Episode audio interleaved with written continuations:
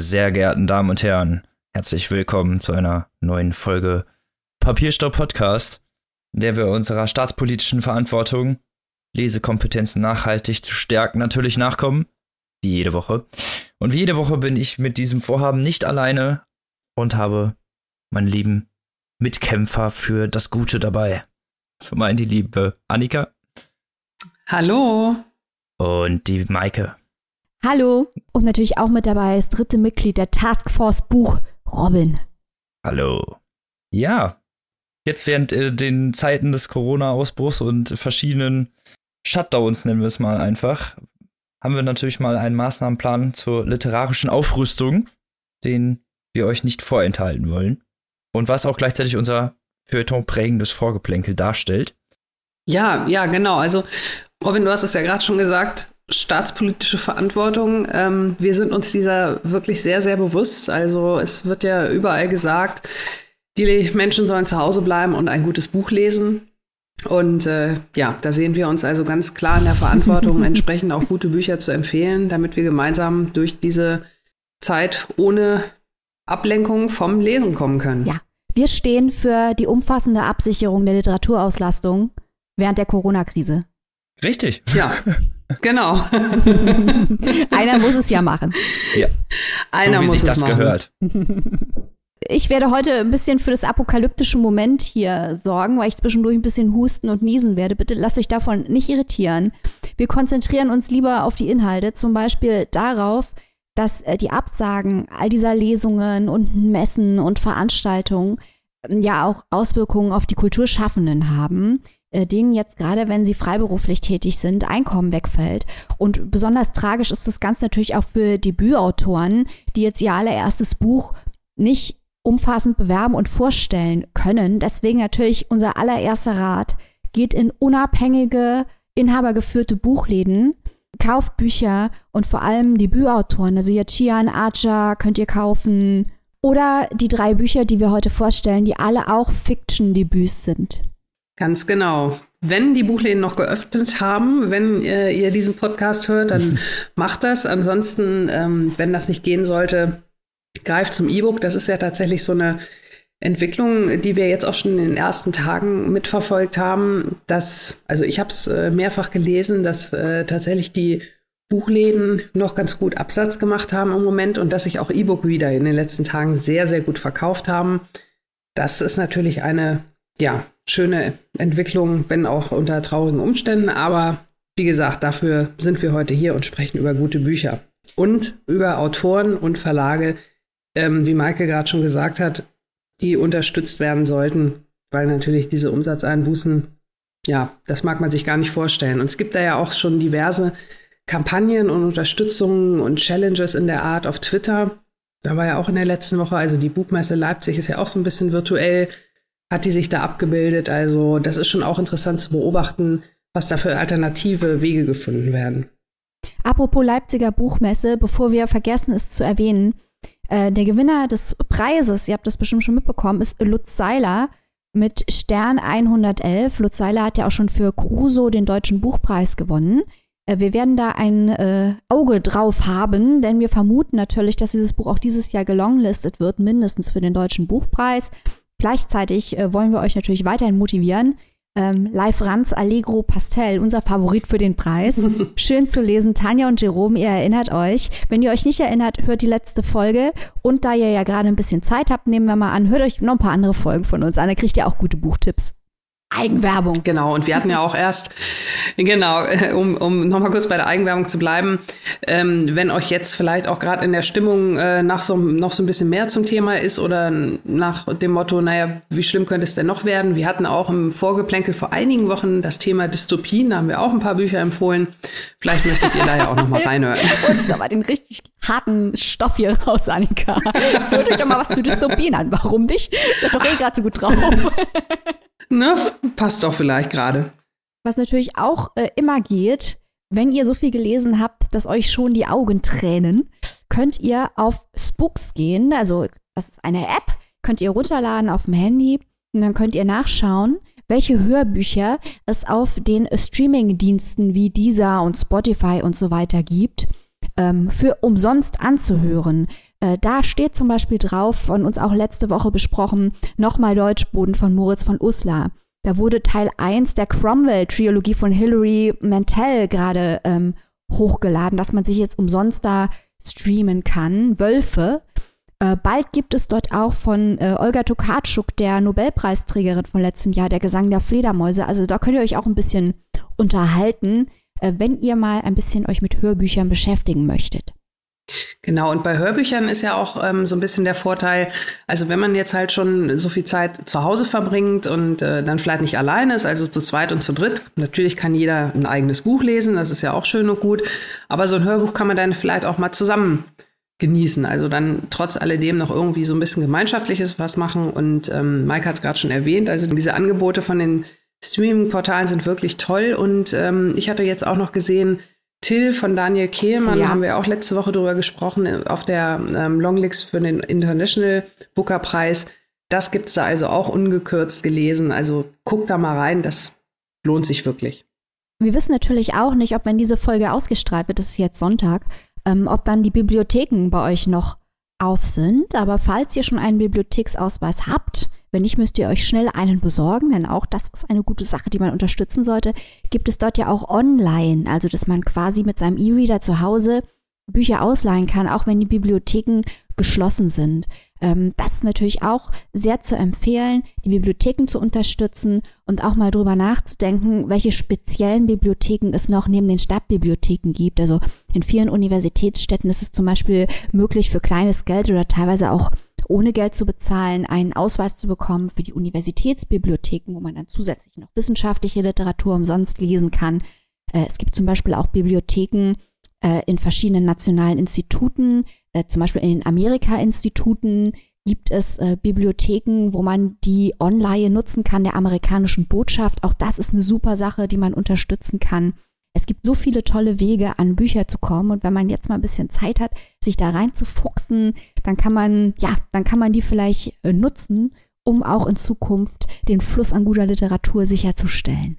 Ihr hört, es gibt ein paar sehr gute Anlaufstellen, um sich jetzt in der Zeit doch ein bisschen äh, in der Literatur umzuschauen. Und gerade jetzt ist natürlich auch ein bisschen Zeit dafür und Falls euch eure Freunde oder so fragen, was sie in der Zeit machen sollen oder euch vorheulen, dass sie zu viel Langeweile haben, dann empfehlt ihnen doch einfach mal, ein gutes Buch aufzuschlagen und mal wieder den Büchern zu frönen.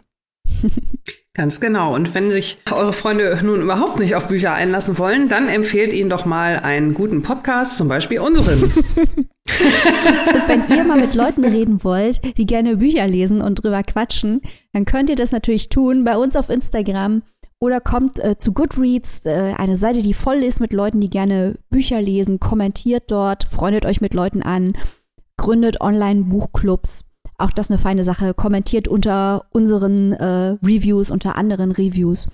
Auch das macht viel Spaß. Genau. Und um bei guten Bücherempfehlungen zu bleiben, leiten wir doch mal direkt über zum ersten Werk dieser Folge, auf das wir schon alle sehr gespannt sind. Ich glaube, Spannung ist hier auch das richtige Zündwort. und zwar kommt jetzt Maike mit Meine Schwester, die Serienmörderin. Genau.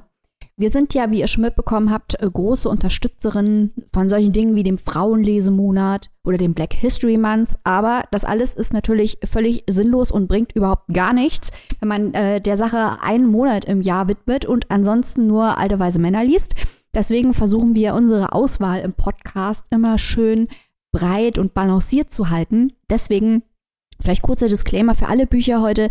Wir haben heute einen schwarzen amerikanischen Autor, eine amerikanisch-koreanische Autorin und ich stelle jetzt vor eine nigerianische schwarze Autorin, eine Debütantin und zwar ist das Oyinkam Braithwaite.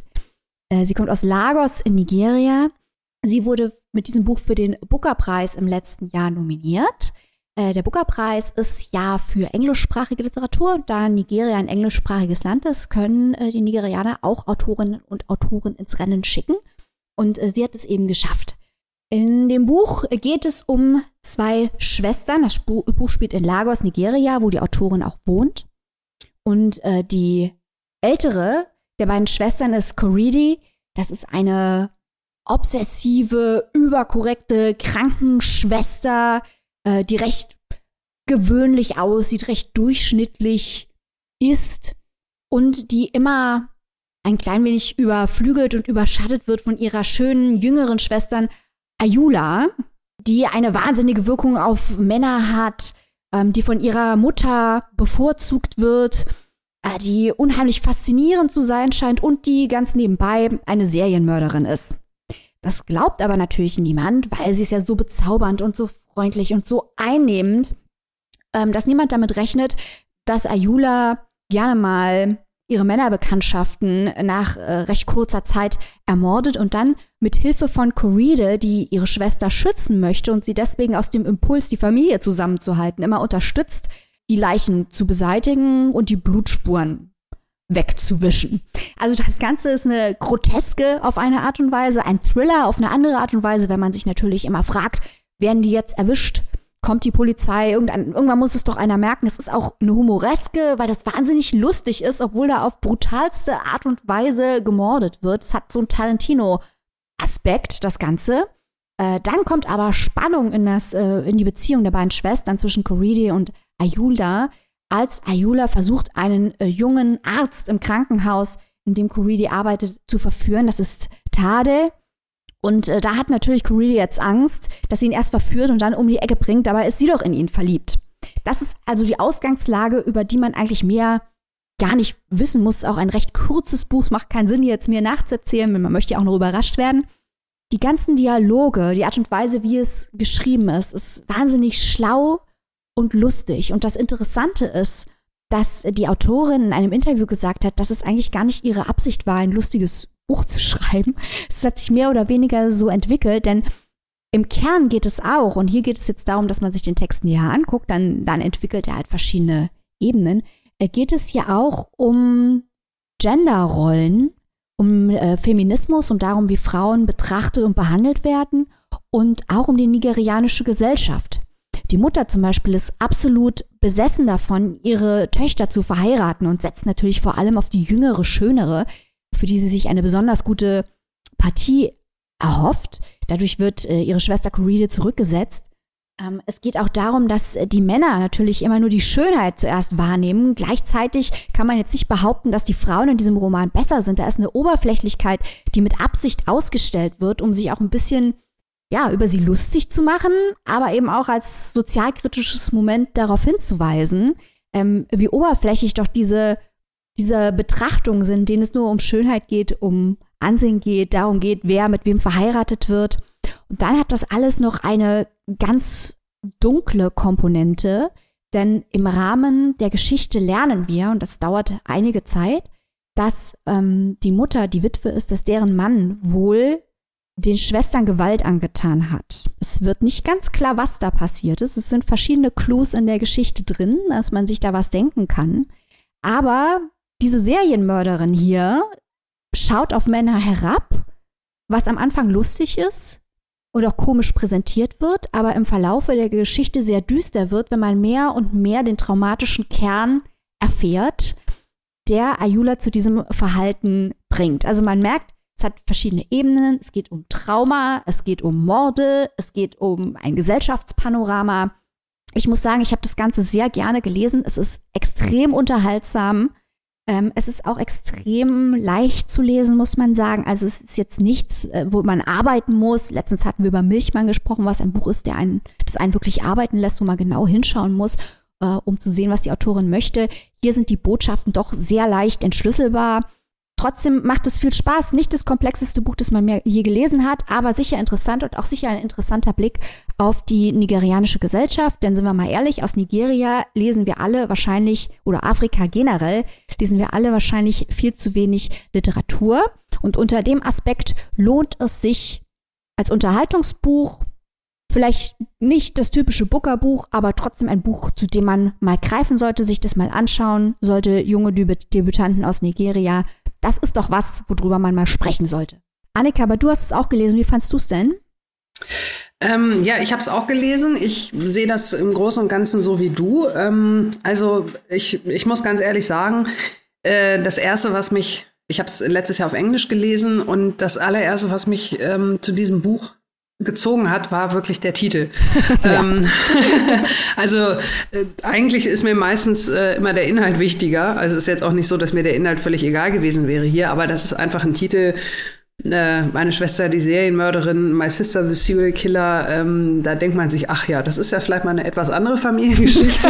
und äh, also das hat mich wirklich sehr, sehr neugierig gemacht und dann überhaupt dieses ganze Setting, was man da schon auf dem Klappentext liest, ähm, da wusste ich sofort, ja, das ist, das klingt irgendwie so verrückt, das muss ich lesen. Ähm, was ich ganz interessant fand, äh, Maike, du hast das vorhin kurz äh, angerissen, dass das Buch so mehrere Ebenen hat mhm. ähm, und dass das da am Ende irgendwie auch so ein bisschen äh, nicht alles so erklärt wird. Ich finde das irgendwie so total witzig, weil ich habe auch, nachdem ich das Buch beendet hatte, das war ungefähr zu der Zeit, als es auf diese Booker Longlist kam und da haben dann auch viele geschrieben, ja, hm, und äh, ne, ist das denn für die Longlist und so? Das ist ja doch eher relativ seicht und so. Und ich habe das überhaupt nicht verstanden, weil ich habe das Buch wirklich ähm, sehr, sehr dunkel gelesen, möchte ich mal sagen. Und für mich war das Ende dann eigentlich auch relativ klar. Also so wie ich es halt gelesen habe, habe dann hinterher ein paar andere Rezensionen gelesen und ähm, da ist mir dann auch erst irgendwie so diese Vielschichtigkeit aufgefallen. Also das finde ich halt auch echt total spannend. Und ähm, auch das, was du auch gesagt hast, Maike, ähm, das Setting in Nigeria, also das, das fand ich auch toll. Das kommt da richtig gut rüber. Ähm, so, ja, der, der Alltag, ne? Also das fand ich auch wirklich schon sehr spannend, dass man da mal so einen Einblick in die, in die nigerianische Gesellschaft bekommt. Mir ging es halt auch so, dass ich am Anfang dieses Buch, das hat sich so ein bisschen gedreht. Ich fand das am Anfang sehr lustig und dann ab der Mitte, äh, ich fand das immer noch lustig, aber ist mir das Lachen so ein bisschen im Hals stecken geblieben, weil diese Abgründigkeit dann immer mehr in den Vordergrund tritt. Und wie du sagst, mhm. ne, das Ende, das ist äh, sehr konsequent gearbeitet, was ich auch gut finde ich muss schon zugeben, dass ich auch ein kleines bisschen zu den Leuten, also ich habe es gelesen, nachdem es auf der Longlist stand, kleines bisschen zu den Leuten gehört habe, die gesagt haben, ist das jetzt Booker-Material? Ist nicht so, dass es ein seichtes Buch ist, überhaupt nicht, gerade wegen der verschiedenen Ebenen.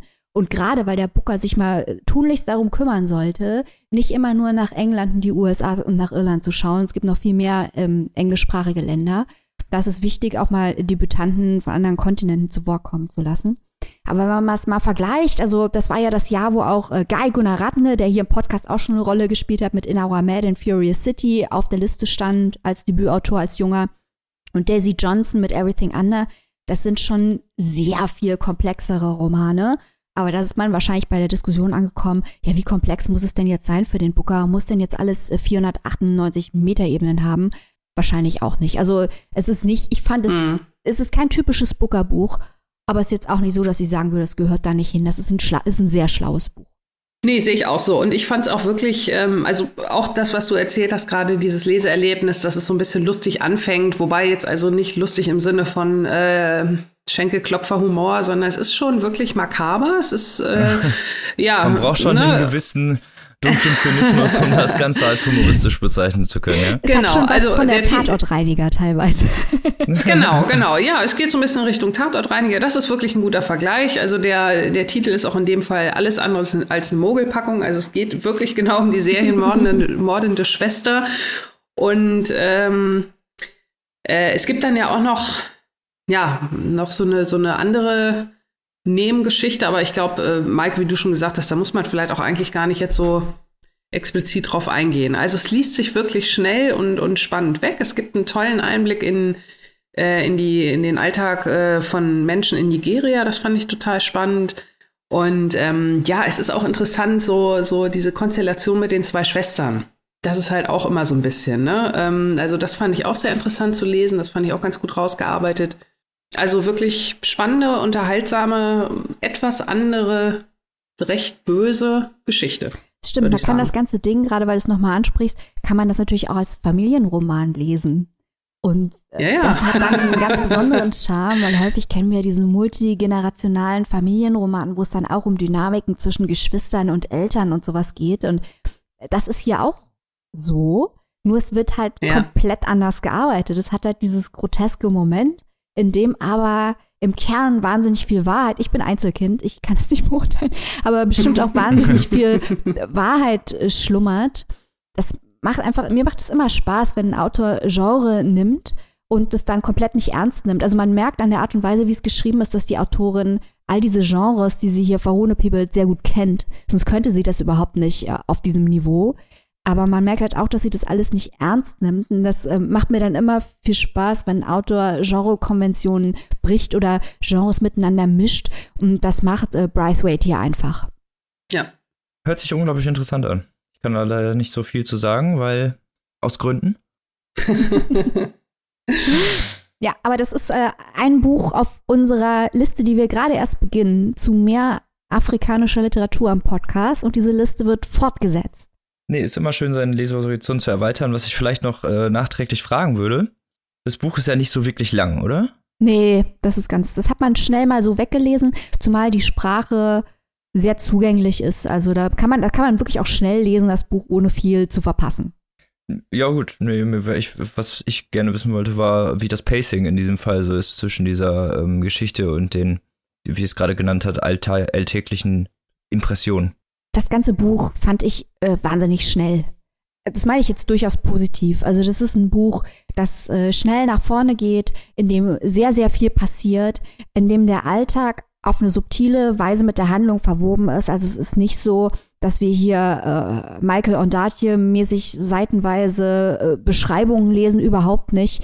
Ähm, all diese Konventionen und kulturellen Einflüsse, von denen wir hören, sind in der Handlung verwoben. Zum Beispiel die Mutter, wie die Mutter die Bedeutung der Heirat interpretiert oder wie die Männer das interpretieren und so weiter. Das ist alles in den ähm, Dialogen verwoben und dieses Buch liest sich mit wahnsinnigem, das hat ein wahnsinniges Tempo und einen großen Charme und ist deswegen auch so ein großer Spaß, dieses Buch. Und das ist eins von diesen Büchern, die liest man, man lernt was, aber man merkt es eigentlich kaum, wie man was lernt, weil man die ganze Zeit so laut lacht. Das ist doch mal ein schönes Fazit. Für wie viel können wir uns dieses Buch denn erwerben? Dieses Buch kostet 20 Euro. Und zwar bei Aufbau Blumenbar. Und es hat, ich habe gerade nochmal nachgeschaut, 240 Seiten. Und Annika und, und in der keimfreien Edition? die keimfreie E-Book-Edition, Moment. Die Edition kostet 14,99.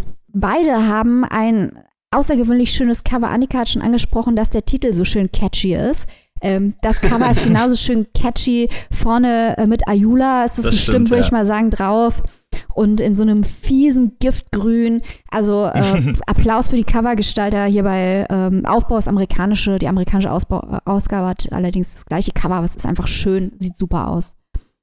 Ja, aber das hat man ja äh, auch nicht alle Tage, dass, ähm, dass die Cover, also wenn man sich das hier mal anguckt, äh, in fast oder in, in den größten Editionen oder größtenteils in den Editionen gleich oder zumindest wirklich sehr, sehr ähnlich sind. Also wenn man sich das hier mal anguckt, irgendwie äh, die französische Edition hat das gleiche Cover, die niederländische Edition hat das gleiche Cover und so weiter und so fort. Also. Da war man sich einig. Aber dieses Kriterium trifft auf das Cover meines Buches, was ich jetzt vorstellen darf, nämlich auch zu. Ha! Ui! Oh. Und zwar ist das Der Wassertänzer von Tanahashi Code. Gerade auch ganz frisch erst erschienen im Blessing Verlag. Und im Kontrast zum Cover, was ja doch äh, sehr hübsch ist, steht äh, die Thematik der Geschichte. Es geht nämlich um Sklaverei. Konkret um einen jungen Sklaven namens Hiram äh, in Virginia. Ich weiß nicht genau, welche Zeit. Da fehlt mir leider die historische Reputation, um das Ganze einordnen zu können. Das wird nämlich vom Autor nicht richtig eingewoben, aber wie mir gerade zugetragen war, vor dem Bürgerkrieg. Wie ich es gerade schon erzählt habe, es geht um Hiram, unser Protagonist und auch einziger Erzähler dieser Geschichte. Hiram lebt in Virginia auf einer Tabakplantage namens Lockless. Zu Anfang der Geschichte wird seine Mutter weggeschickt nach Natchez. Das ist da so das geflügelte Wort für ja, weggeschickt werden oder halt ne, in den Süden geschickt werden oder verkauft werden, sozusagen. Er wohnt in einem kleinen Sklavendorf direkt äh, in der Nähe der Tabakplantage. Also das Haupthaus ist ein bisschen weiter entfernt und in diesem kleinen Dorf, weil er jetzt hier niemand mehr hat, vertraut er sich Tena an. Das ist eigentlich da so die ja, die böse alte Hexe des Dorfes eigentlich, die immer mit den Besen den Kindern hinterher wütet, aber ja, er merkt, dass sie halt auch was verloren hat und so einen bestimmten Schmerz besitzt, den, ja, den sie verstehen kann, weil er ihn halt auch hat, diesen Verlustschmerz. Und ja, zieht bei ihr ein und die beiden freunden sich über die Zeit an. Ähm, was man relativ schnell herausfindet, ist, dass der Gutsherr der Plantage, der Tabakplantagenbesitzer äh, namens Howell Walker, ist nämlich Hirams Vater. Also das heißt, dass er sich seine Mutter mit Gewalt genommen hat und so Hiram gezeugt wurde. Und trotz dieser harten Vorgeschichte äh, ist er irgendwie, ja, seinem Vater irgendwie zugetan und versucht trotzdem irgendwie seine Aufmerksamkeit zu generieren, was er an irgendwann eines Tages auch schafft. Denn Hiram hat ein eideethisches Gedächtnis, im Volksmund auch fotografisches Gedächtnis genannt. Heißt, er kann sich halt wirklich eigentlich jedes Detail seines Lebens perfekt merken und kann dadurch natürlich bestimmte Tricks vorführen, die normalerweise Leute nicht können, also sich bestimmte Sachen merken oder irgendwelche äh, Verse aufsagen, die er irgendwo aufgeschnappt hat und so weiter. Damit er ringt er die Aufmerksamkeit seines Vaters und genau, wird dazu beauftragt, an den Gutshof zu kommen, also direkt bei den Bediensteten zu leben und wird da halt so das Mädchen für alles, bis er eines Tages mit dem Auftrag betraut wird, seinen Bruder zu beschützen und zu ja, pflegen. Genau, namens Meinhard, seine Natur auch nicht so wirklich der Allerschlauste ist und im Gegensatz zu Hiram halt ziemlicher Tölpel. Während der Zeit, also das Buch springt immer mal wieder in Jahren und als Meinhard ausgewachsen ist und das Gutshaus übernehmen könnte, theoretisch, ist er dazu überhaupt nicht bereit. Der trinkt nur und ist die ganze Zeit in irgendwelchen Hurenhäusern und benimmt sich halt eigentlich wie so ein verwöhnter Bengel. Um den noch in irgendwelche Bahnen zu lenken, überlegt sich sein Vater Howell, dass er ihn mit einer jungen Frau verheiraten kann, namens Corinne Quinn, die später noch eine wichtige Rolle spielen wird und die eigentlich ganz anders ist als Meinhard, aber damals hatte man ja nicht so viel Mitspracherecht, wie man heiratet und die gesellschaftlich auch äh, weitaus über ihm steht, weil Meinhard halt sich durch bestimmte Eskapaden halt aus vielen Clubs heraus manövriert hat, nennen wir es mal netterweise einfach so. Und um diese Schmach wieder gut zu machen und ob sich wieder mit der Aristokratie, mit der, Aris, äh, mit der lokalen Aristokratie gut zu stellen, versucht er dann äh, eines Tages ein Pferderennen zu gewinnen und gewinnt dieses Pferderennen sogar und als er sich dann seine für sich zumindest äh, verdiente Anerkennung abholen will, wird er nur mit Schmach gestraft und missbilligenden Blicken. Und ja, das Ganze läuft überhaupt nicht so, wie er sich das vorgestellt hat äh, als die auf dem Rückweg sind und Hiram Meinhard wieder zum, zur Plantage bringen soll, bricht die Brücke unter den beiden zusammen, als sie drüber fahren und um es kurz zu machen, Meinhard ertrinkt im Fluss und Hiram rettet sich durch eine sehr seltsame, mystische Erscheinung. Irgendwie, also er sieht blaues Licht und ist auf einmal am Ufer.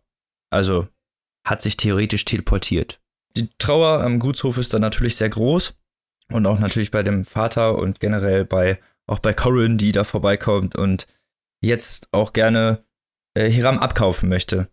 Also sie macht immer wieder Andeutungen, als sie da ist, dass sie ihn abkaufen möchte und dass er ja in ihren Hof wechseln möchte. Er sieht aber eine gewisse Falschheit irgendwie in ihr oder hat so ein gewisse Bedenken, was sie äh, angeht. Und gerade dieser, ja, dieser Umbruch, der jetzt stattfindet, wo er so von seinem eigentlich von seinem Zuhause weggerissen werden soll, beflügelt Hirams Entscheidung zu fliehen. Passieren, sagen wir es mal so, die Flucht ist nicht das, was er sich daraus ausmalt, aber im Endeffekt, um es ein bisschen kurz zu machen und ein bisschen auf was zu überspringen, damit ihr jetzt hier nicht ganz so von mir gefoltert werdet, äh, er kommt dann in den Untergrund, also wo er schon die ganze Zeit unbedingt hin wollte und nach kurzer Einarbeitungszeit wird er dann Agent und soll ja andere Sklaven aus ihren ungewollten Sklavenverträgen befreien. Und damit wird das Ganze eine Reise in diesem Untergrund und so viel zur Narrative. Mehr darf ich äh, in diesem Fall auch gar nicht mehr erzählen. Das, was ich vielleicht noch kurz erwähnen muss, was ich vorhin ja erzählt habe, dass er sich teleportieren kann, das ist eine sehr wichtige Rolle, spielt das hier noch, diese, diese Mystifizierung des Ganzen. Denn das Ganze wird Konduktion genannt und äh, auch dieser Untergrund weiß von seinen Fähigkeiten und möchte diese natürlich gerne nutzen, was im späteren Verlauf durchaus noch wichtig wird. Worauf ich jetzt halt noch sehr wenig eingegangen bin, ist, dass natürlich äh, das Thema Sklaverei hier unglaublich wichtig ist. Ähm, Tennessee Codes lässt das hier unglaublich emotional packend einfließen, gerade durch seinen ähm, Protagonisten Hiram, der ja früh von seiner Mutter weggerissen wurde und der ja auch schon alleine durch seine Geburt, durch, durch, also halt durch einen Verstumpf, nennen wir es mal beim Namen, durch eine Vergewaltigung zustande gekommen ist, die ja alleine durch diese Machtverhältnisse entstehen konnte. Diese ganze unterdrückende, emotionslose, depressive und menschenverachtende Art der Sklaverei wird hier unglaublich packend beschrieben. Und auch, ähm, ja, man sieht diese ganzen Umstände, auch die, die Leute, was in seinem Dorf abgeht und die äh, ja eigentlich alle anderen Sklaven, die er trifft, die halt eigentlich alle nur Spielbälle von den ja oberen Weißen sind, die sie halt wie Dreck behandeln und es halt dann wirklich auch Zufall ist, wo man dann gerade hinkommt und ja, generell diese Unterdrückung wird sehr ergreifend äh, porträtiert. Und das Ganze wird durch eine ziemlich einnehmende und relativ eloquente Diktion geleitet, was ich ziemlich gut zu lesen fand und was auch das Setting einfach sehr gut unterstützt hat. Denn AC Codes hat eine unglaublich tolle Sprache und schafft es unglaublich gut, generell sein, äh, das Setting vor dem Leserauge zu präsentieren. Generell die ganzen Charaktere auch sprühen unglaublich vor Charme. Also ich war äh, unglaublich fasziniert von der Art, wie die Charaktere eingeflossen werden und wie, also wie ja, nah sie doch irgendwie präsentiert werden und äh, durch kleine Feinheiten und durch teilweise durch kleine Mini, also durch kleine Charakterisierung wird dann doch ähm, ein sehr tiefer Charakter geschaffen. Auch wenn die teilweise nur 50 Seiten vorkommen. Also viele Charaktere hier äh, sind wirklich nur von kurzer Dauer und trotzdem bleiben sie einem irgendwie im Gedächtnis. Also Charaktere, ähm, die nur kurz mitspielen und einem trotzdem im Gedächtnis bleiben, das finde ich ja grundsätzlich immer sehr interessant. Das klingt jetzt ähm, gut für mich. Ja, hat viel Spaß gemacht zu lesen. Ich muss jetzt hier kurz okay, eine, das, das eine kleine Ode an Tanahasi Codes einfügen. ähm, Tanahasi Codes ist verdammter Spitzentyp, ne? Das muss jetzt hier mal gesagt werden. Äh, das ist so ein Public Intellectual in den USA, äh, wenn ihr euch dafür interessiert, was der so zu sagen hat zu politischen Themen, könnt ihr einfach mal bei YouTube seinen Namen eingeben und gucken. Der war in verschiedenen Late-Night-Shows zu Gast bei äh, Myers, äh, bei Colbert. Äh, und wenn ihr euch wirklich mal drauf einlassen wollt, was bei dem zwischen den Ohren so alles los ist, und das ist einiges, da könnt ihr seine Sachbücher lesen. Das sind nämlich die ersten Bücher, die ich von Tanahasi Coates gelesen hatte. Das war Between the World and Me, ein Buch, das er für seinen Sohn geschrieben hat, das angelehnt ist an Arbeiten von James Baldwin und äh, We Were Eight Years in Power in American Tragedy, eine Essaysammlung, wo es natürlich um das Ende der Obama-Administration und äh, den Beginn von Trump geht, unter anderem. Äh, das ist ein unfassbar intelligenter Mann. Es lohnt sich wahnsinnig, seine Essays zu lesen. Die haben ein irrsinniges Niveau, sind herausfordernd, wirklich fantastisches Essay-Writing. Um jetzt mal kurz auf das Buch hier zu kommen. Sorry für diesen kleinen Exkurs, aber diese Feier von Tanahasi Codes Non-Fiction musste sein. In diesem Buch, wie Robin schon gesagt hat, fokussierte sich halt wirklich auf die emotionalen Aspekte, vor allem äh, für Familien, die die Sklaverei hatte, was es für die Leute emotional bedeutet hat, wie das schwarze Familien auseinander gerissen hat. Und ähnlich wie du, Robin, war ich ein kleines bisschen enttäuscht. Nicht, dass das ein schlechtes Buch ist, das ist ein sehr gutes Buch, aber es hat halt diese Elemente des magischen Realismus, die man in letzter Zeit häufig gelesen hat, in Underground Railroad, was ja auch hier im Podcast mhm. besprochen mhm. wurde, glaube ich, ja. in Washington Black, was auch große Wellen geschlagen hat, auch alles gute Bücher. Aber das ist einfach sehr ähnlich und es hat auch, und da kommt ihm vielleicht ein bisschen sein Essay-Writing in die Quere, es hat auch unglaublich viele, ich weiß nicht, ob du mir da zustimmen würdest, Robin, unheimlich viele deskriptive Passagen ähm, und unheimlich viele erklärende Passagen, wo ich mir denke, wenn du die Geschichte einfach hättest stehen lassen, da hätte ich mir, was das jetzt für die Person bedeutet oder für die Handlung bedeutet, selber denken können. Aber ja, danke schön. Ja, das stimmt. Du hast recht. Er erklärt dann emotionale äh, Begebenheiten teilweise sehr sachlich irgendwie oder er, er rollt sie dann unbedingt nochmal, ja, irgendwie extern nochmal extra auf, um sie dem Leser dann nahe zu bringen, obwohl man es ja im, im Vorhinein schon verstanden hat. Also ich, da hast du vollkommen recht, ja, das waren nicht unbedingt die Glanzleistungen des Buchs. Das hat mich ein bisschen gestört, weil ich mir dachte, hey, Coates, du traust mir in deinen Essays so viel zu als Leser, weil ich so genau aufpassen muss, um deinen Gedankengängen zu folgen. wieso traust du deinen Büchern bei Romanen, äh, deinen Lesern bei Romanen nicht mehr zu, dass sie sich auch denken können, was das alles bedeutet. Also er gibt häufig dem Impuls nach zu beschreiben. Und das macht das ganze Buch ein kleines bisschen langatmig. Gleichzeitig habe ich jetzt das mhm. Gefühl, mhm. dass ich dem Buch ein kleines bisschen Unrecht tue, weil ich halt einfach so ein großer Fan seiner Essays bin. Und weil ein Roman, ein Roman ist nun mal kein Essay und das zu vergleichen ist halt auch ein bisschen Äpfel mit Birnen zu vergleichen. Ja, also ich kenne die Essays halt nicht, aber ich musste halt trotzdem zustimmen. Also ich, das Problem eher bei dem Werk ist nicht wirklich, dass die Zutaten schlecht sind. Also das ganze Buch ist, wenn man es jetzt rein handwerklich runterbricht auf die Dinge, die wir jetzt auch checklistmäßig, kritikermäßig abarbeiten würden, alles irgendwie richtig gemacht, aber trotzdem fehlt dem Werk irgendwas. Das ist das, was, was ich irgendwie die ganze Zeit im Hinterkopf hatte. Irgendwas hat mir gefehlt, ich kann aber nicht genau sagen, was. So, irgendwie, es hat nie so die volle Konvergenz erreicht, von dem man gewollt hätte, dass es sie erreicht. Ich glaube, ich weiß, was du meinst. Ich hatte auch so ein bisschen das Gefühl, dass dieses Buch mit angezogener Handbremse operiert äh, und dass mhm. Codes ein kleines bisschen auf den Zehenspitzen läuft und versucht, Regeln einzuhalten und versucht zu konstruieren, wo er, glaube ich, auch teilweise einfach ein bisschen nach vorne gehen hätte können und seinem Bauchgefühl vertrauen. Ähm, das hält sich teilweise stark in konventionellen Genregefilden auf, was umso überraschender ist, da er das in seinen Essays eben gar nicht tut, die häufig halt unkonventionelle Formen haben und krasse Argumente haben und so. Und hier ist er so ein kleines bisschen auf der sicheren Seite unterwegs. Das tut der Sache nicht gut. Auch wenn, wie du es eben gesagt hast, Robin, natürlich die Botschaften, die er vermittelt, die sind richtig, die sind wichtig, das ist emotional intelligent. Ja, es bleibt halt, ich, ich weiß nicht, wenn man die Underground Railroad und Washington Black gelesen hat, muss man das hier auch noch lesen. Ich weiß es nicht. Aber gleichzeitig will ich weiter Tanahasi Coates feiern, weil er einfach so ein fantastischer Denker und Intellektueller ist. Ich werde auf jeden Fall auch lesen, was er als nächstes schreibt. Ja, also ich fand das Buch also nicht, dass man uns jetzt hier falsch versteht. Das Buch ist durchaus spannend. Es hat unglaublich wichtige Thematiken, es ist emotional äh, packend und es hat, es ist auch durchaus an vielen Stellen äh, spannend. Ja, also er hätte einfach, er hätte uns einfach mehr zutrauen können als Leser und uns auch noch mehr geben können. Also zum Beispiel dieses magische Realismus-Motiv, das du eben beschrieben hast, Robin. Ich finde, das ist nicht richtig ausgearbeitet. Das ist so ein bisschen Kai aus der Kiste mäßig das kommt halt auch immer nur gerade dann, wenn es irgendwie nötig ist oder irgendwie da, da, da benutzt werden muss. Also man hat da das Gefühl, dass es stark als narratives Element dient und nicht als nicht zur Narrative gehört. Weißt du, es wirkt irgendwie mm. sehr künstlich. Ja, ich gebe dir 100% braucht, braucht recht. Das, braucht das Buch denn überhaupt dieses Element? Wie Robin sagt, also äh, ich, für die Konstruktion ist es wichtig, ne?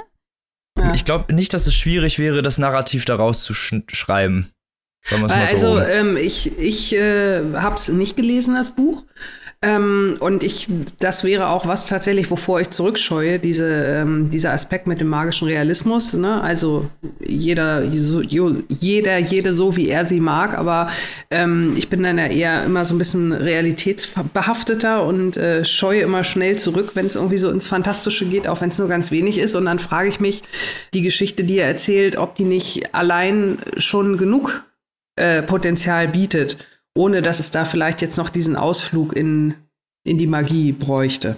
Also ich habe da eher immer das, den Gegenteil im Fokus. Ich finde es eigentlich immer sehr gut, wenn das gemacht wird, aber ich fand es halt, wie gesagt, in dem Fall ist es, glaube ich, für beide Seiten eigentlich nicht so toll, weil diejenigen, die sich äh, eher am Realismus orientieren, finden das unnötig, weil es ne, unnötig ist und die, die sich, die, die diese fantastische, äh, diesen magischen Realismus gerne gelesen hätten oder ihn, äh, dafür ist er dann leider nicht genug, also ah, gut genug okay. umgesetzt worden. Okay. Oder konsequent, sagen wir es mal so. Ja, also, also, so ein bisschen nicht, nicht, nicht richtig hier, nicht richtig, nicht Fisch, nicht Fleisch, wie man so schön sagt, so ein bisschen. genau. Also ich hatte genau den Eindruck wie du, Robin, dass ähm, die Geschichte selber diesen magischen Realismus nicht gebraucht hat, aber der wird halt als narratives Verbindungsglied genutzt, eigentlich ähnlich wie in Underground Railroad. Da wird es ein bisschen erfolgreicher gemacht. Auch da hat es mich teilweise genervt, aber es wird erfolgreicher gemacht. Oder auch in Exit West von Musin Hamid, da ist eben der magische Realismus dazu da, die Leute von einem Ort auf den anderen zu bringen, dass du quasi nicht erklären musst, wie die von A nach B gekommen sind, was natürlich sehr hilfreich ist, wenn du weite Strecken äh, überwinden musst oder verschiedene Szenarios mhm. in kurzer Abfolge zeigen willst. Und das macht Codes hier auch. Und dazu wird es benutzt, aber es ist halt zu wenig in der Geschichte verankert, finde ich. Ja, das stimmt. Es spielt auch erst sehr, sehr spät eine Rolle ja. und dafür wird es am Anfang auch zu wenig eingegliedert ja. und viel zu wenig Zeit auch darauf verbracht. Also wenn so Entschuldigung, wenn ich herausfinden würde, dass ich mich teleportieren kann, so, dann würde ich ungefähr den ganzen Tag nichts anderes machen, als zu versuchen, das normal zu machen. Also.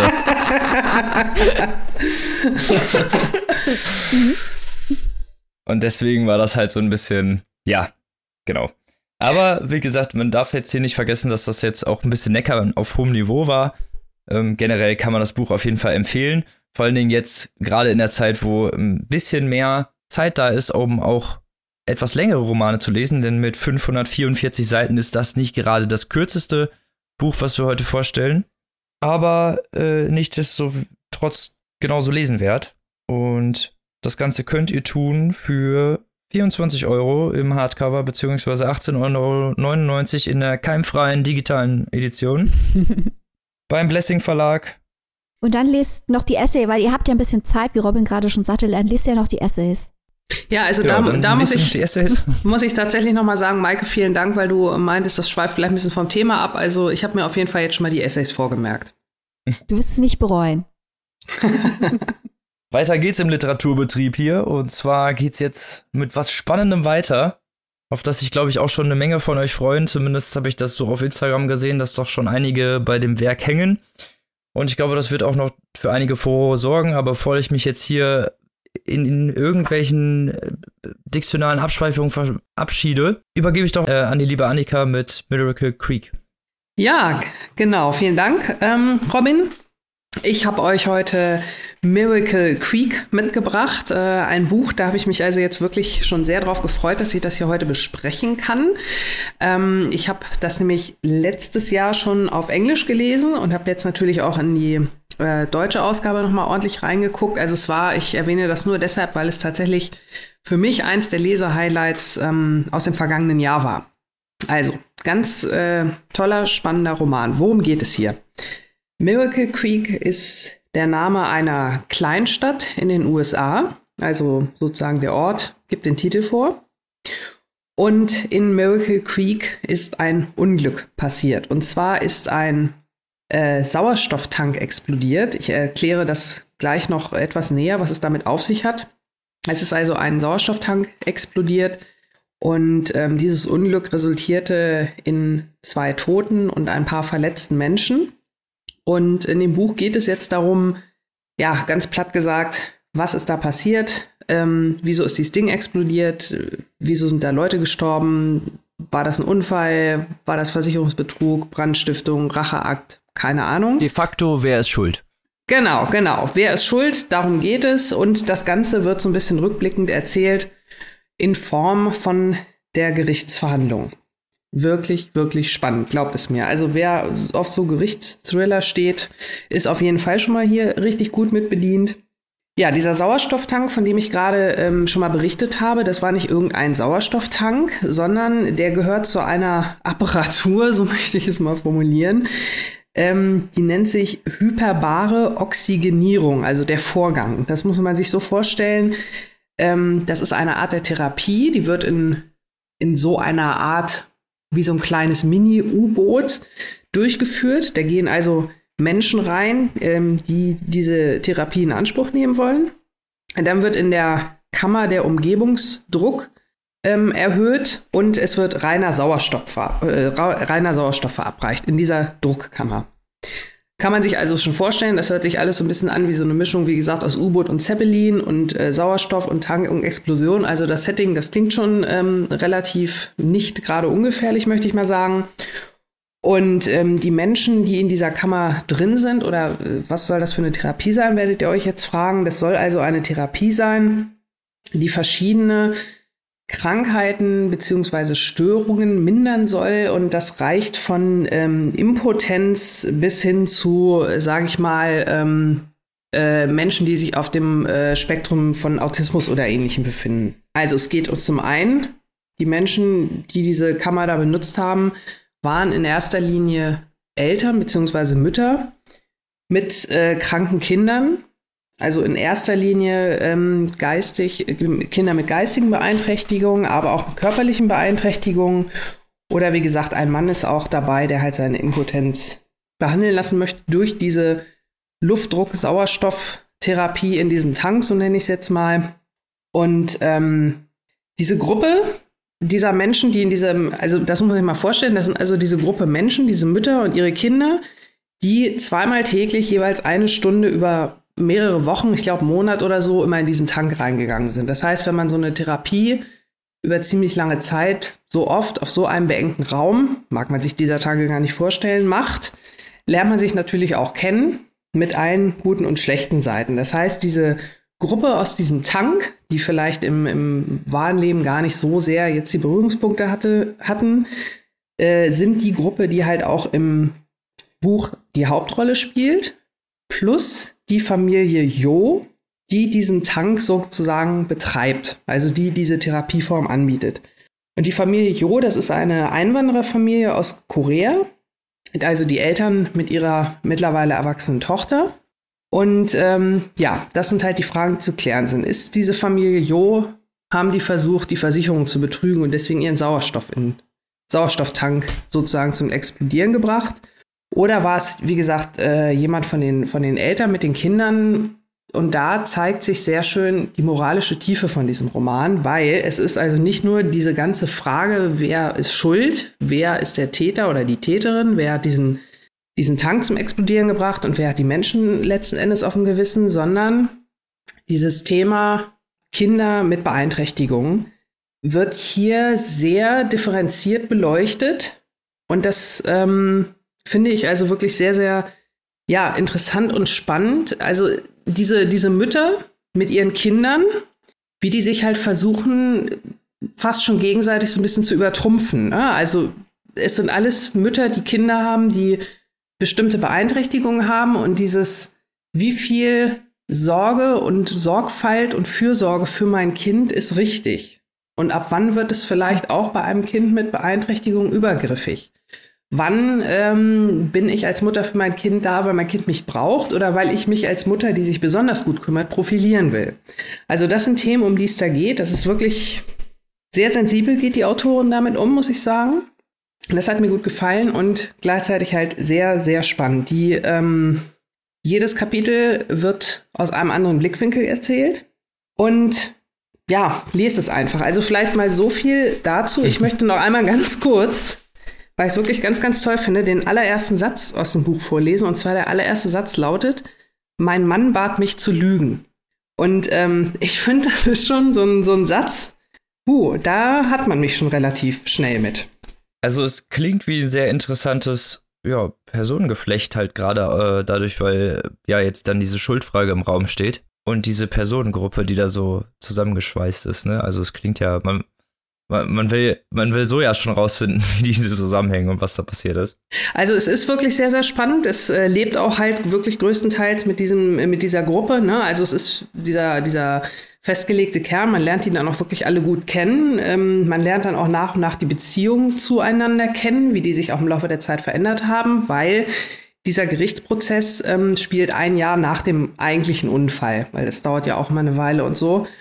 Und äh, da wird das dann halt immer alles rückblickend erzählt, was sich vorher zugetragen hat, wie sich überhaupt alle kennengelernt haben, wie sich die Geflechte da verändert haben. Also das ist zum einen, wenn man so will, ein spannendes Drama, kein Familiendrama, weil es geht ja nicht nur um eine Familie, aber irgendwie ja schon doch, weil die Gruppe ja wie so eine Familie zusammengesetzt ist so ein bisschen. Dann ist es, wie gesagt, ein sehr spannender. So ein Dorfdrama. Genau, genau, ja, ja, Dorfdrama, so kann man es fast schon sagen. Dann ist es ein sehr spannender Gerichtsthriller. Ähm, das Thema ähm, Kinder mit, mit Beeinträchtigung hatte ich gerade eben schon erwähnt. Es spielt natürlich der soziale Hintergrund oder vielmehr der kulturelle Hintergrund der Familie Jo eine große Rolle, die halt aus Südkorea kommen.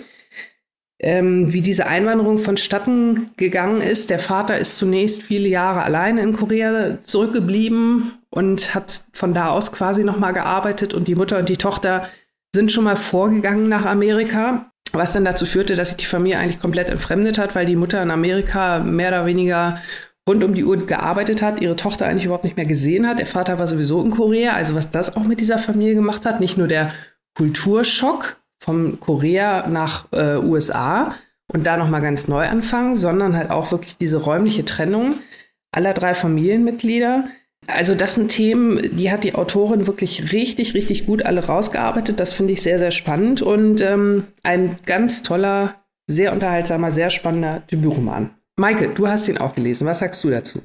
ich springe dir jetzt zur Seite, denn äh, ich bin eine von diesen Personen, die man mit äh, Courtroom, Drama, Gra Crime, äh, Thriller jagen kann. Also das interessiert mich überhaupt nicht. Es gibt die, die wenigsten Thriller, ähm, zu denen sage ich, ja, das möchte ich. Äh, zum Beispiel Shutter Island oder so. Das sind Bücher, die mag ich, aber die gehen dann schon in die Noir-Richtung.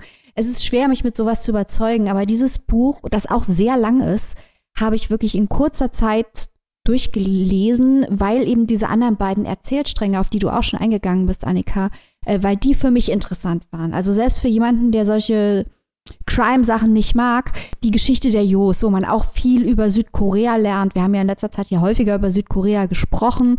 Ähm, das ist sehr interessant, wie dieser kulturelle Hintergrund eingearbeitet wird und die Dynamiken in dieser kleinen Familie, ähm, wo sich eigentlich alle sehr gewogen sind, aber durch die äußeren Umstände äh, dann Kräfte einsetzen, die die Familie auseinandertreiben, wo dann alle auf ihre Art und Weise versuchen gegenzusteuern ganz spannend, fast schon ein Kammerspiel, das eingearbeitet ist in den ganzen Roman.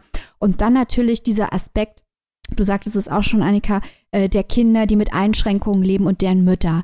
Dann natürlich auch interessant, wir sehen da quasi keine Väter, fast gar nicht. Sehen da die Mütter ähm, und die Mütter werden alleingelassen mit ihren Zweifeln. Die wissen nicht, was absolut nachvollziehbar ist, wie viel ist zu wenig Unterstützung, wie viel ist zu viel Unterstützung. Ähm, die haben keine Möglichkeit, ihre Ängste ähm, nach außen zu kommunizieren, weil das natürlich mit einem Stigma behaftet ist kann ich mir auch vorstellen, wenn man ein behindertes Kind hat, dann kann man nicht rausgehen, kann sagen, also heute habe ich wirklich, heute kann ich wirklich nicht mehr. Ich weiß nicht mehr, was ich machen soll, weil dann auf diese Menschen herabgesehen wird, weil es ein großes Stigma ist, weil es dann so klingt, als ob diese Mütter ihre Kinder nicht lieben, was natürlich nicht der Fall ist. Die sind nur manchmal überfordert, was angesichts der Aufgabe, die diese Menschen haben, absolut nachvollziehbar ist. Und das fand ich interessant und ich glaube, das weist auch ein bisschen über die Geschichte hinaus, weil das, glaube ich, viele Angehörige von pflegebedürftigen Menschen jeden Alters kennen ähm, dass sie große Verantwortung tragen und gleichzeitig es stigmatisiert wird, ähm, wenn sie über die Belastung sprechen, weil es dann interpretiert wird als, oh, der beschwert sich ja, oh, der liebt ja seine Angehörigen es nicht, was ja natürlich totaler Quatsch ist. Und das fand ich faszinierend, weil wie du sagst, Annika, das macht Angie Kim sehr sensibel und man merkt auch, dass sie selber Juristin ist und dass sie selber als Teenager aus Südkorea eingewandert ist. Ähm, die schreibt einfach über Dinge, die sie weiß was mich ein kleines bisschen gestört hat, aber das ist auch, weil ich so eine Anti-Thriller-Person bin. Ich muss sagen, äh, dieses Buch, der Vorteil ist, man sieht überhaupt nicht voraus, wie dieses Buch ausgeht. Ich finde, das ist sehr intelligent konstruiert, aber die vielen Twists, die kommen, da ist schon teilweise ist das schon recht konstruiert. Aber wie gesagt, immerhin erreicht es seinen Zweck, weil man wirklich nicht weiß, wer es war bis zum Schluss. Und ich bin sowieso eher wegen der Charakterisierung und der Personendynamiken dran geblieben. Also hat sich echt gut. Du warst wegen was anderem. Ich war sowieso wegen was anderem da. Von daher habe ich mir gedacht, ja, mach du da deine Untersuchung, Staatsanwalt. Ich gucke, was bei der Familie Jo los okay. ist. Ähm, das ist, ja, also das ist ein, ein, ein Buch für verschiedene Zielgruppen relevant. Ja. Es klingt halt auch, als würde es viel um Vorurteile gehen. Ja, so? ja, total. Also wegen den Vorteil vor den, vor den ne, Eltern. Ja, ganz. Benachteiligten Kinder und äh, gerade auch ja, ne, was die Familie Jo angeht. Also auf, auf äh, ganz vielen Ebenen, Robin, wie du schon sagst, es gibt auch noch so einen so ein ganz, ganz, oder was heißt so einen relativ kleinen Nebenplot. Da geht es auch um ein äh, gemischtes Paar, so will ich das mal nennen. Er ist also äh, kaukasischer Hintergrund und sie Asiatin. Und ähm, da wird auch mal so ein bisschen erzählt, was denen äh, so, äh, mhm. ne, also er, was er dann da zu hören kriegt, na, oh, hast du eine Asiatin angelacht, ho, ho, ho, ne, so irgendwie so nach dem Motto, ne, und, und für mhm. sie ist das natürlich auch nicht ganz leicht und überhaupt die beiden, wie sie dann auch als, als äh, so gemischtes Pärchen wahrgenommen werden, irgendwie, also irgendwie so jeder, jeder kleine Seitenstrang hat da irgendwie eine Botschaft mhm. und nicht irgendwie, so nach dem Motto, ich will dir jetzt irgendeine Botschaft reinhämmern, sondern einfach hier, hör mal zu, wie es auch sein kann. Also das, das fand ich wirklich sehr interessant präsentiert. Und ähm, äh, Maike, wie du schon gesagt hast, also ich mag, mag solche Bücher wirklich mit am liebsten. Ne? Wenn Thriller spannend, es darf wirklich gerne äh, spannend sein, aber ich finde es halt schön, wenn es dann auch ein bisschen angereichert ist, halt mit, mit irgendwie anderen Themen. Und mhm. hier sind es also wirklich viele, viele moralische Fragen, über die also viele Sachen, über die ich, gebe ich ganz offen zu, vorher überhaupt noch nie so nachgedacht habe ähm, in dieser Intensität. Ne? Also gerade das auch mit den Müttern, das hat mich teilweise, habe ich gedacht, Mensch, also wirklich, ne? Und Mensch, dann sag doch, wenn du auch mal Hilfe brauchst oder wenn du, wenn du schlapp bist, ne? Aber dieses eigene schlechte Gewissen oder dieser Erwartungsdruck oder so, also das ist wirklich, das hat, hat äh, Angie Kim wirklich toll rausgearbeitet. Das liest sich interessant, man bekommt da Einblicke also für mich war da wirklich viel Neues dabei. Ich fand es sehr interessant. Ich bin jetzt aber auch wirklich gespannt, muss ich sagen, ähm, wenn sie, also auch von wie es geschrieben ist, es lässt es sich auch wirklich sehr, sehr gut lesen. Deswegen bin ich auch sehr gespannt, wenn Angie Kim demnächst hoffentlich weiß ich jetzt noch nicht, nochmal ein Buch schreibt, weil es natürlich wirklich so ist, Michael, du hast es vorhin schon kurz angerissen, sie hat natürlich sehr viel von dem hier geschrieben, was sie halt kennt. Ja, sie ist Anwältin, deswegen kann sie so ein Gerichtsdrama spannend schreiben. Sie ist die Tochter koreanischer Einwanderer, deswegen kann sie diesen Aspekt sehr gut schreiben. Und sie hat einen Sohn auch, äh, der in dieser Behandlung tatsächlich mit der hyperbaren Oxygenierung war. Also sie kennt diese Sauerstofftankgeschichte da auch als eine Mutter, die mit ihrem Sohn diese Behandlung gemacht hat. Das heißt, drei von diesen großen Handlungssträngen äh, schreibt sie aus ihrem aus ihren eigenen Erfahrungen. Ich will jetzt nicht sagen, das autobiografisch, um Gottes Willen, aber das hat sie halt alles selbst schon mal durchgemacht, kann das alles aus eigener Anschauung gut erzählen, kann das auch natürlich ihren äh, Charakteren so vorgeben. Wäre jetzt natürlich dann spannend, äh, was kommt dann im nächsten Buch und wie setzt sie das dann um? Da sind wir schon gespannt oh ja. und warten natürlich schon gespannt darauf, wenn das rauskommt. Und falls es das tut, hier werdet ihr es zuerst hören. genau, genau. ja, klingt auch wirklich toll. Wie viel, wie, wie viel kann man sich das Ganze denn anschaffen, liebe Annika? Ja, also Miracle Creek könnt ihr erwerben seit dem 9. März 2020, ist also jetzt schon ein paar Tage erschienen, hat 464 Seiten, also so ein mitteldicker Roman, aber ich habe es auch ähnlich wie Maike in zwei Tagen durchgezogen, weil es wirklich so spannend war. Ja, doch, das ist richtig, richtig spannend, das stimmt. Hm? Also wirklich, wirklich. Ähm, und es kostet, also es ist erschienen im Verlag Hansa Blau. Es sieht auch wirklich, wirklich hübsch aus als Hardcover, muss ich auch mal sagen. 22 Euro kostet das. Ich muss allerdings auch dazu sagen, die E-Book-Version kostet 8,99 und das ist ein echter Schnapper. Also da kriegt ihr für das schmale Geld wirklich eine Menge Buch und eine Menge gutes Buch. Sicher, dass das die deutsche Version ist? Das ist die deutsche Version. Ich habe vorhin extra noch mal in zwei Portalen geguckt. 8,99 auf der Verlagsseite habe ich geguckt, ja. Alles klar. Ey. Also das ist wirklich ein Schnapper. und keimfrei dann natürlich. Kontaktlos übermittelt. Ja. Kontaktlos übertragen, genau. Sehr gut. Und weil wir hier natürlich auch die Übersetzerinnen und Übersetzer nennen möchten, die das hier alles so Was wunderbar wir hier übertragen sträflich haben. leider vergessen ja, haben. Ja, es wird jetzt nachgeliefert. Als großes Finale werden jetzt nochmal die genau. Übersetzerinnen und Übersetzer abgefeiert. Das ist bei Meine Schwester, die Serienmörderin, Yasemin Dinscher. Bei der Wassertänzer ist das Bernhard Robben. Und bei Miracle Creek ist das Marike Heimburger. Da haben wir noch ein schönes Ende, nochmal ein bisschen nachgearbeitet, aber literarischen Auftrag erfüllt, würde ich sagen. Ihr habt jetzt, glaube ich, hoffentlich drei tolle Vorschläge für die Zeit, in der jetzt wahrscheinlich nicht mehr so viel abgehen wird. Und als kleines Spiel für nächstes Mal, ha, damit ihr alle mitraten könnt, geben wir jetzt alle mal einen kleinen Hinweis darauf, was wir äh, nächstes Mal vorstellen. Ich fange einfach mal an. Schottland, Heroin, Sex. So, das ist mein Hinweis. Wer da schon nicht drauf kommt, was ich nächste Woche vorstelle, dann äh, kann ich aber auch nicht helfen. Ich sage Istanbul, Heroin, Sex. Sehr gut. Annika? Jetzt lässt er mich aber hier ein bisschen knallhart im Regen stehen. Du machst jetzt den Combo-Break, Annika. Kurztrip, Kaninchen, Chaos.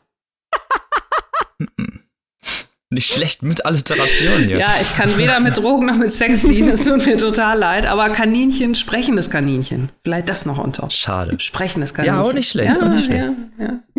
Also zweimal Heroin und Sex und. Und sprechendes Kaninchen. und sprechende Kaninchen. Wer da nicht einschaltet, ist selber schuld. Ja, auch irgendwie was mit Drogen zu tun hat. das erfahrt ihr dann nächste Woche. Da sind wir nämlich schon genau. wieder dran, genau. Und falls ihr erraten habt, was wir lesen wollen, dann schreibt uns das doch auf Instagram, Twitter oder sonstigen Plattformen. Ihr könnt uns auch gerne einen altmodischen Brief schreiben. Wir müssen den dann nur leider erstmal kurz dekontaminieren, ist klar. Ähm, falls ihr das richtig erraten solltet, kriegt ihr vielleicht einen Preis. Oder vielleicht auch nicht. Ja, sagen wir mal so, wenn, wenn ihr das richtig erratet, dann habt ihr den großen Vorteil, dann könnt ihr das Buch noch schnell lesen bis zur Folge nächste Woche. Und dann seid ihr quasi genau am Puls der Zeit. So wie wir. Und mit diesen schönen Worten entlassen wir euch in die Woche. Lest was Tolles, werdet bitte nicht krank und steckt auch keine anderen an. Und damit tschüssi. Tschüss. Tschüss.